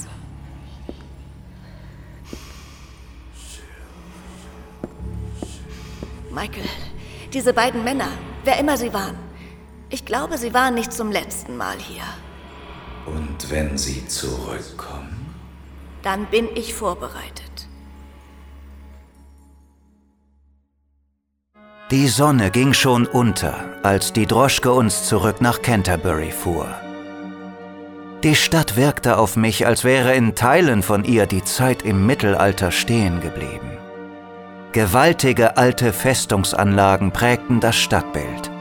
Und der Ball Harry Tower schien wie ein uralter Wächter über die Stadt zu blicken, die aufgrund ihres Alters nicht umsonst als die Mutterstadt der englischen Kultur bezeichnet wurde. Fachwerkhäuser, die mit ihren Vorbauten teilweise wie kleine Burgen wirkten, umsäumten die schmalen und geschäftigen Straßen, in denen sich unzählige kleine Geschäfte befanden. Unser nächstes Ziel war das Knights Inn, ein kleines Wirtshaus in der Nähe des Bahnhofs. Gentlemen, Sie sehen aus, als hätten Sie einen Drink nötig. Nicht nur einen, mein guter Mann. Zwei Guinness bitte. Kommt sofort. Sie sind nicht aus der Gegend, was? London. Ah. Was führt Sie nach Canterbury? Geschäfte, sozusagen. sozusagen? Eine Frage. Lady Sylvia Wendermere. Kennen Sie den Namen vielleicht? N nicht nur vielleicht. Wieso? Was ist denn mit ihr? Nichts, wir sind nur vorhin an ihrem Anwesen vorbeigekommen und hatten uns gefragt, ob sie dort ganz allein lebt. Das Haus wirkte so. Heruntergekommen? Ja, eine echte Schande. Aber es ist keiner mehr da, der den Laden in Schuss hält. Ihren letzten Diener musste sie Anfang des Jahres gehen lassen. Sie trauert. Schon seit fünf Jahren.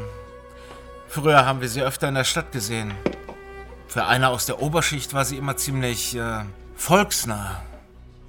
Aber dann hat sie ihren Mann dahin gerafft. Die verdammte Schwindsucht. Verstehe. Sie hat ihr ganzes Vermögen für irgendwelche Wundermedizin verplempert. Eine ganze Legion von Quacksalbern ist bei denen ein- und ausgegangen, damit sie ihn retten.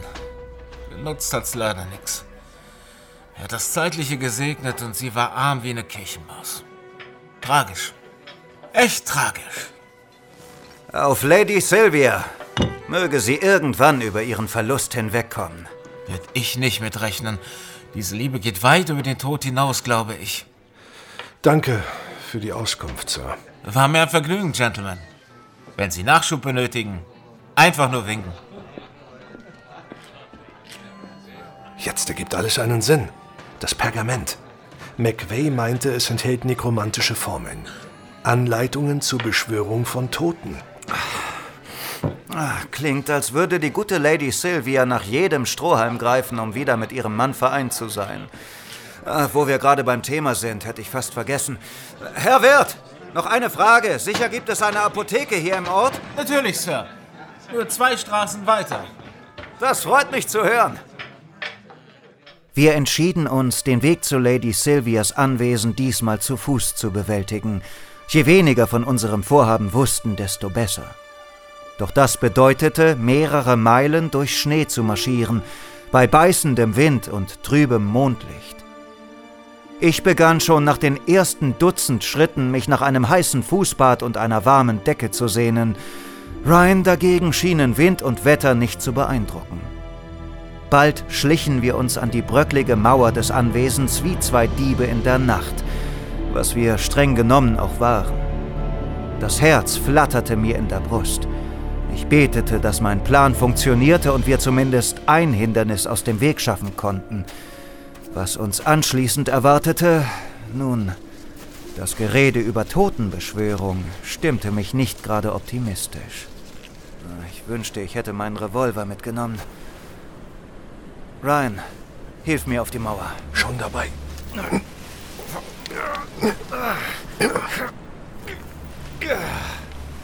Geschafft. Sehr gut. Was siehst du? Im Haus ist alles dunkel. Und der Cerberus? Er ist gerade auf dem Weg zu uns. Verdammt. Ja, braves Ungeheuer. Guck mal, was der nette Onkel für dich hat. Fang! Ein feiner Leckerbissen, was? Ja, schling ihn runter. Und vergiss auch das Veronal nicht. Gut so, ja, feiner Hund. Na, jetzt müssen wir nur abwarten, ob das Zeug wirkt. Wir mussten uns nicht lange gedulden. Bald darauf geriet der Wachhund ins Wanken, bis er schließlich wie ein nasser Sack in den Schnee fiel. Cerberus schläft. Hier, nimm meine Hand. Bist du sicher, dass es dem armen Vieh gut geht? Du hörst es doch schnarchen, oder? Jetzt komm. Wir brachten die Mauer hinter uns. Anschließend schlichen wir im Schatten von zugeschneiten Engelsfiguren und Lorbeerhecken näher und näher an das Anwesen. Es kam mir vor wie eine schweigende, übergroße Gruft unter Efeu und Schnee. Immer noch kein Licht zu sehen. Zumindest nicht auf dieser Seite. Ihre Ladyschaft hat einen festen Schlaf, wie es aussieht. Wie gelangen wir denn jetzt ins Innere? Ähm, probieren wir es dort, würde ich sagen. Ich sah, was er meinte. Ein Fenster im Erdgeschoss war zersplittert, möglicherweise von den Ästen der Eiche, die ungezähmt neben dem Haus wucherte. Das Loch war behelfsmäßig mit einem Stück Pappe geflickt. Mein Gott. Was ist? Naja, also, was wir hier tun, das. Das ist kriminell.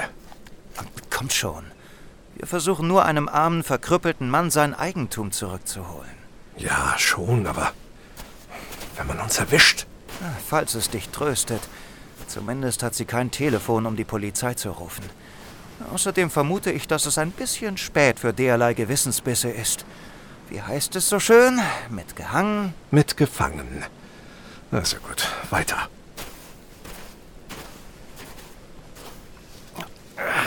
Ah, zu hoch. Ah. Wärst du so gut, mir noch ein bisschen hoch zu helfen? Hier.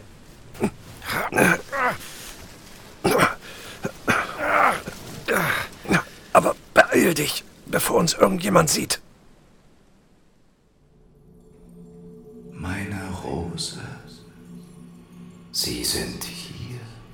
Ich weiß. Ich kümmere mich darum.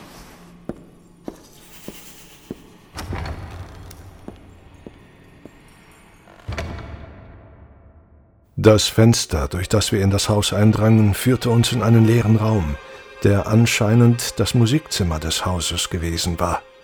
Ein Klavierflügel und die Möbel ringsum waren von weißen Laken verdeckt. Fingerdicke Schichten von Staub waren allgegenwärtig. Ein trauriges Echo von dem Glanz, der das Haus einst erfüllt haben musste. Denn. Huh? Herrgott, Ryan, das ist doch nur der Wind. Oh, du hast recht. Es tut mir leid, meine Nerven. Kein Problem. Schließlich ist keiner von uns Raffles. Wer? Gott, du musst dringend mal was anderes lesen als irgendwelche Zauberbücher. Wir verließen das Musikzimmer und tauchten in den Korridor ein. Türen zu beiden Seiten standen offen und ließen trübes Licht aus den angrenzenden Zimmern ein. Gerade genug, dass wir staubbedeckte Bodenfliesen mit Schachbrettmuster erahnen konnten, sowie die Spinnweben, welche die stuckverzierten Decken verschleierten. Kristallkronleuchter mit elektrischen Lampen, die einst klares weißes Licht gespendet haben mussten, hingen dunkel und kalt davon herab. Es war totenstill im Haus. Ein Umstand, der mich nervöser als jedes Kettenklirren oder Gespensterheulen machte. Sieh mal. Hä? Oh. Im Dunkeln hätte ich das Bild fast übersehen. Es war ein Gemälde, goldgerahmt und mit nicht geringer Kunstfertigkeit gemalt. Es zeigte einen gut aussehenden Mann um die 30, mit bleistiftdünnem Schnurrbart und pechschwarzem, pomadeglattem Haar. Die Frau, die neben ihm abgebildet war, hätte ich kaum wiedererkannt.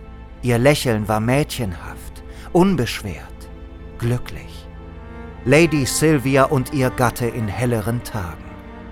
Die Liebe, mit der sie einander ansahen, war fühlbar wie Sonnenlicht auf der Haut. Da haben sich zwei gefunden, was? Ich kann mir vorstellen, wie sie sich gefühlt haben. Ach ja? Wissen Sie das? Dan und ich fuhren herum. Da stand sie, am Ende des Korridors. Diese große, stolze Frau. Eine schwarze Silhouette in der Dunkelheit. Doch anders als zuvor wirkte sie jetzt schwach, gebrochen. Wissen Sie, wie es ist, die Liebe seines Lebens zu finden? Wahres Glück zu erfahren, den Himmel auf Erden, nur damit es einem wieder entrissen wird? Besser als Sie ahnen. Michael war ein guter Mann. Freundlich, liebevoll, gütig.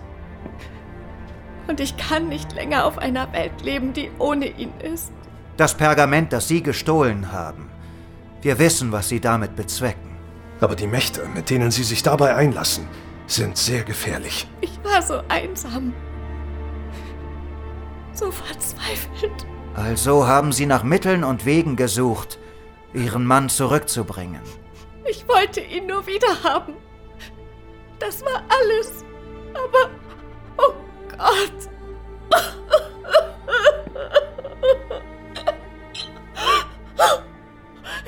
Ich kann es nicht länger ertragen, bitte. Sie müssen mir helfen. Es ist zu viel. Oh Gott, was habe ich getan? Beruhigen Sie sich. Was ist geschehen? Der Spiegel. Die Dinge, die er verlangt. Schon gut. Sie sind nicht alleine. Wir versuchen Ihnen zu helfen. Danke. Ich danke Ihnen. Die spielt doch ein falsches Spiel. Aber Ihre Tränen sind echt. Folgen Sie mir. Schnell, bevor es zu spät ist. Wohin? Ins Spiegelzimmer. Sie müssen mir helfen, ihn zu vernichten. Gehen Sie nur vor. Wir sind direkt hinter Ihnen.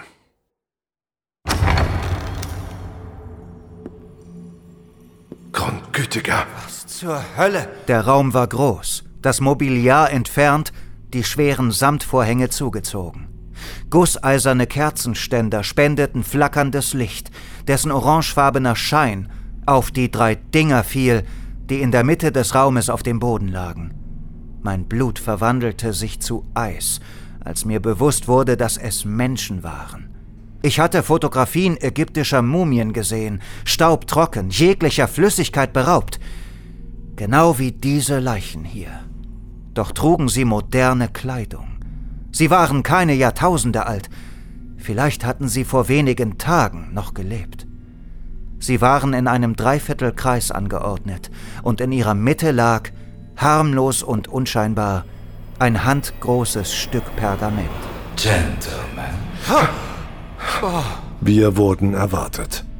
Zu unserer Linken prangte ein länglicher Spiegel an der Wand mit einem Rahmen aus Ebenholz, auf den altertümliche Zeichen gemalt waren, die mich an Keilschrift erinnerten. Der Mann, den wir darin sahen, war derselbe gut aussehende Mann, der uns zuvor von dem Gemälde aus zugelächelt hatte. Doch wirkte er wie aus Fleisch und Blut. Ein Lächeln formte sich auf seinen Lippen. Trügerisch freundlich. Durch Sie kann ich dieses gläserne Gefängnis endlich verlassen. Ich danke Ihnen. Keine Bewegung. Was? Was soll das? Sie werden ihn auf der Stelle loslassen, Kein oder? Schritt mehr oder Ihr Freund stirbt. Nehmen Sie das Messer herunter. Lady Sylvia, lassen Sie mich los. Wenn Sie mich töten wollten, hätten Sie es längst getan. Ich habe bereits drei Menschen auf dem Gewissen. Zwei weitere machen keinen Unterschied. Sie können uns nicht beide töten. Ich weiß, Sie sind verzweifelt. Aber noch ist es nicht zu spät. Für mich nicht. Aber für Sie. Und dann? Sollen wir enden wie diese Dörrleichen, ausgesaugt und vertrocknet? Damit er leben kann. Verlassen Sie sich nicht drauf. Dan ging einen entschlossenen Schritt auf mich und die Lady zu. Aus Reflex nahm diese das Messer von meiner Kehle und hielt es in die Richtung meines Freundes. Zurück, oder? Ich nutzte die Chance und riss mich von ihr los. Sofort war Dan zur Stelle und packte sie. Schön ruhig bleiben, gnädigste. Nein! Jetzt her mit dem Messer. Nein! Ryan? Es geht mir gut. Nichts passiert. Ihr Bastarde! Ihr könnt ihn mir nicht wegnehmen! Mein Stern! Das darfst du nicht zulassen!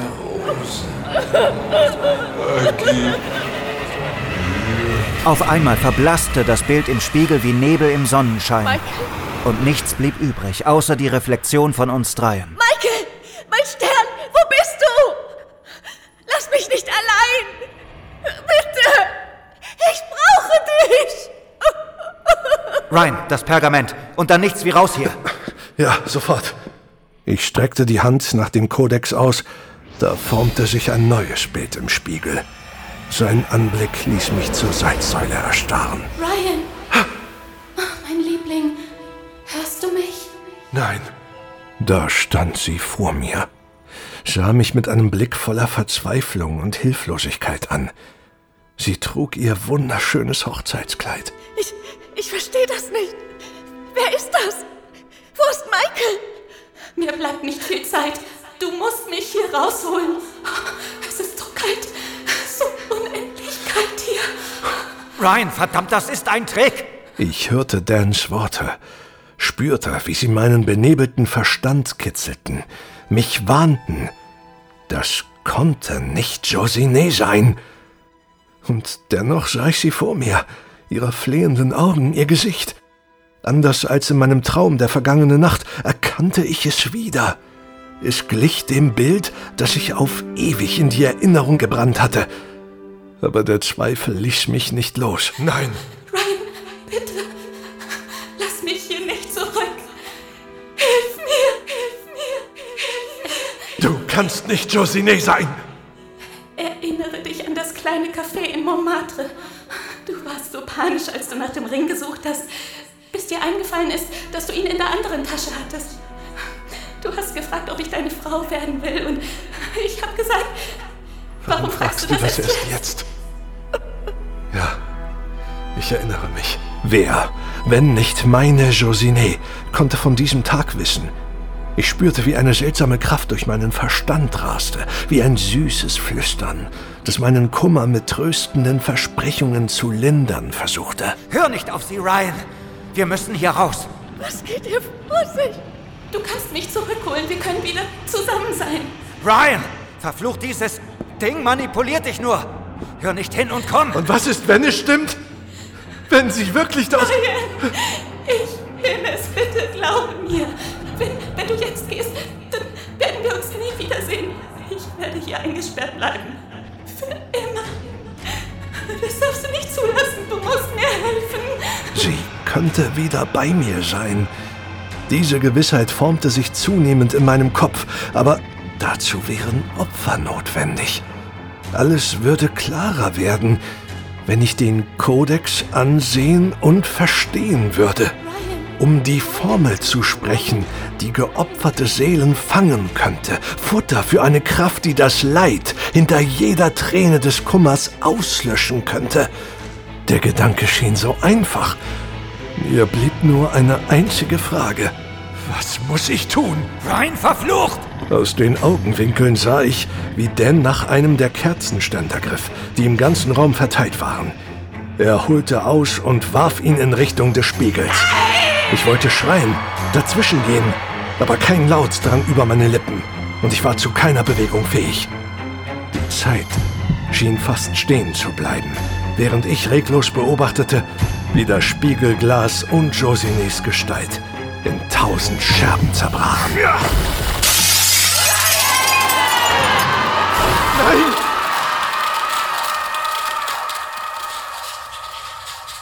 Was hast du getan, denn? Es sah aus wie sie, es hatte ihre Stimme, aber es war nicht Josine.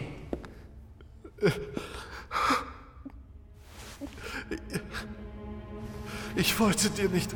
Brian, ist schon gut, komm. Wir haben hier nichts mehr verloren. Es war alles gelogen.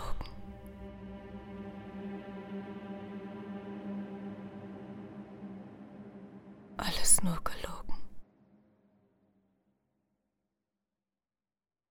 In dunkelster Nacht ließen wir das graue Haus und all seine Schrecken hinter uns. Lady Sylvia in unserer Mitte. Den Codex Lacrimorum sicher verwahrt in meiner Tasche. Die ganze Zeit starrte die Lady vor sich hin, entrückt von dieser Welt. Sie tat mir leid. Was machen wir jetzt mit ihr? Sie braucht ärztliche Hilfe. Und du? Wie geht es dir? Ich will einfach nur nach Hause. Bei Morgengrauen waren wir zurück in Canterbury, wo wir Lady Sylvia in die Obhut des Kent County Mental Hospitals übergaben. Wir hofften, dass es dort Heilung für sie gab. Oder zumindest eine Linderung ihres Leidens.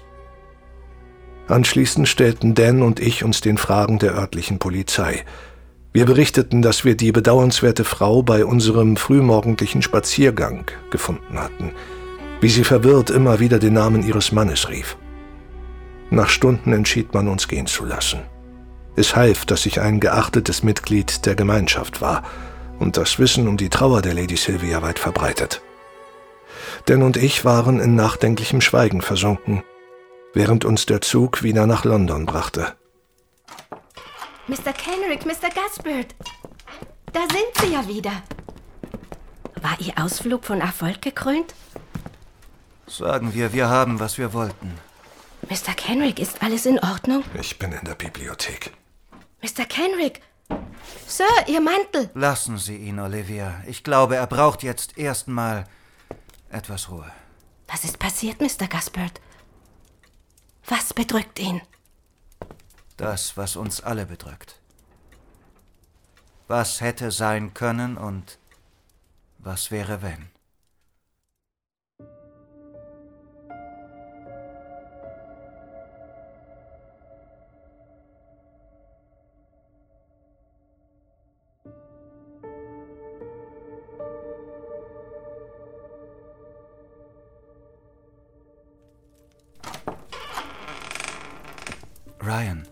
Olivia wartet mit dem Tee.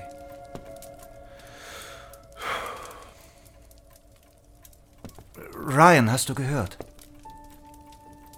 Hast du den Kodex noch bei dir?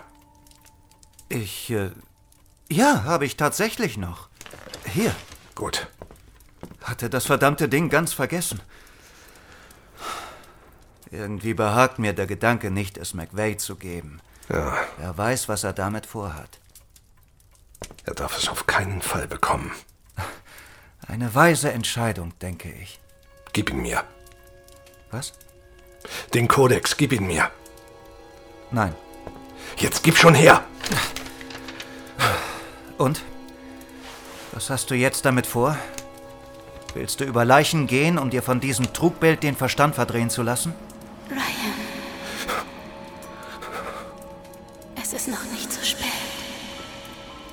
Denn ich kann sie wieder hören. Und je länger ich auf dieses Pergament schaue, umso mehr Sinn ergeben die Zeichen.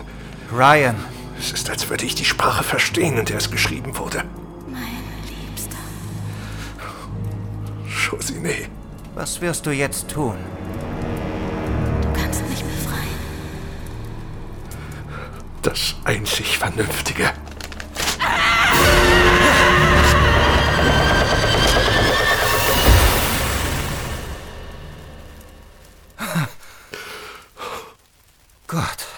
Dachte schon. Was für ein Wesen dieses Pergament auch immer beschwor. Es war nur ein Trugbild. Es muss sich von der Verzweiflung und den Sehnsüchten trauernder Menschen ernährt haben. All die Toten. Vielleicht waren diese armen Seelen nötig, um dieses Ding aus der Anderswelt zu befreien. Was auch immer, dieses Dokument war zu gefährlich, um im Besitz eines Menschen zu sein. Josine ist tot. Und ich muss das endlich akzeptieren. Was ist? Ach, ich. Ich frage mich nur, wie McVeigh reagiert, wenn er erfährt, was ich gerade getan habe.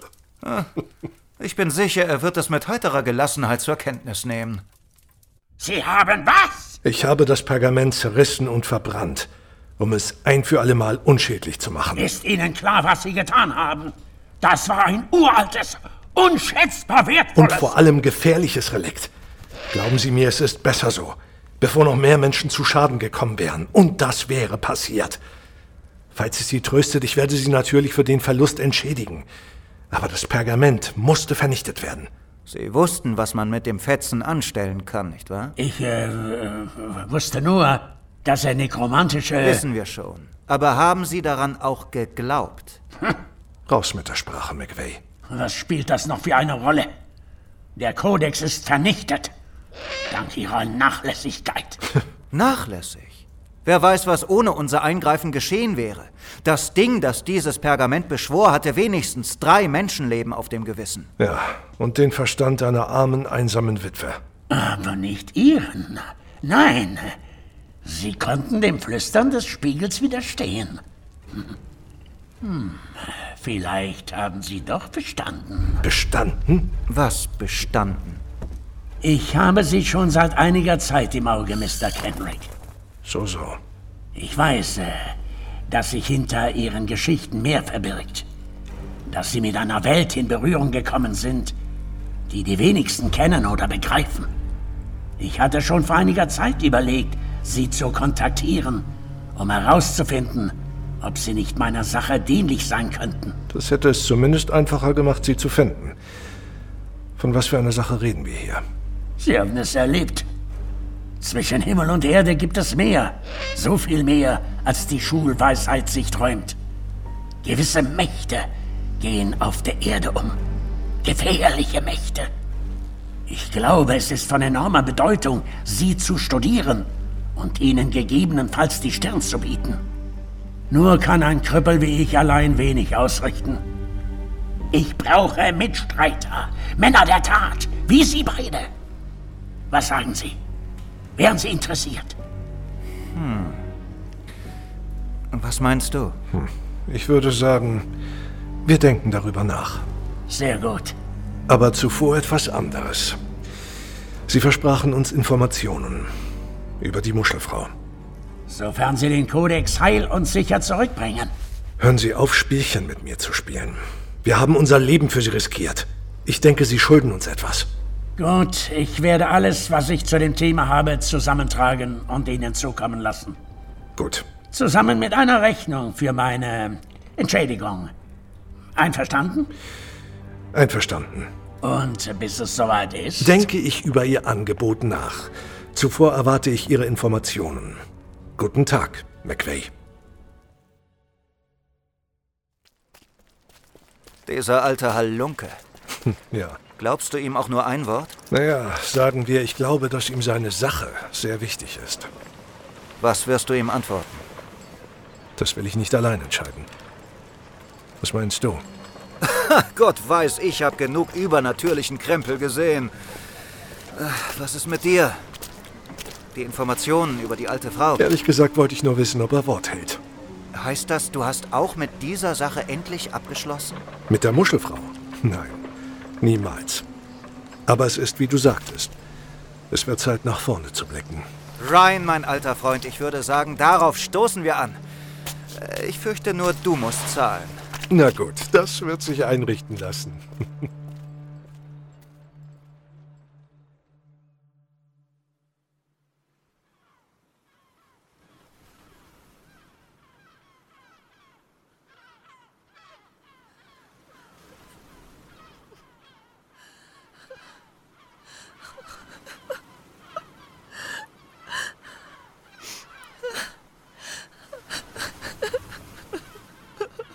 Na, na, meine Liebe.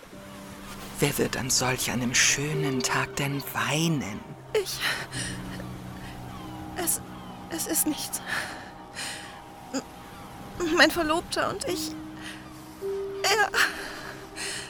Er. Er hat. Ihr Herz gebrochen. Oh, meine Liebe, das tut mir leid. Es tut so weh. Ich, ich. Ich weiß nicht, ob ich damit leben kann. Na, na, mein Kind, so schlimm ist es nicht.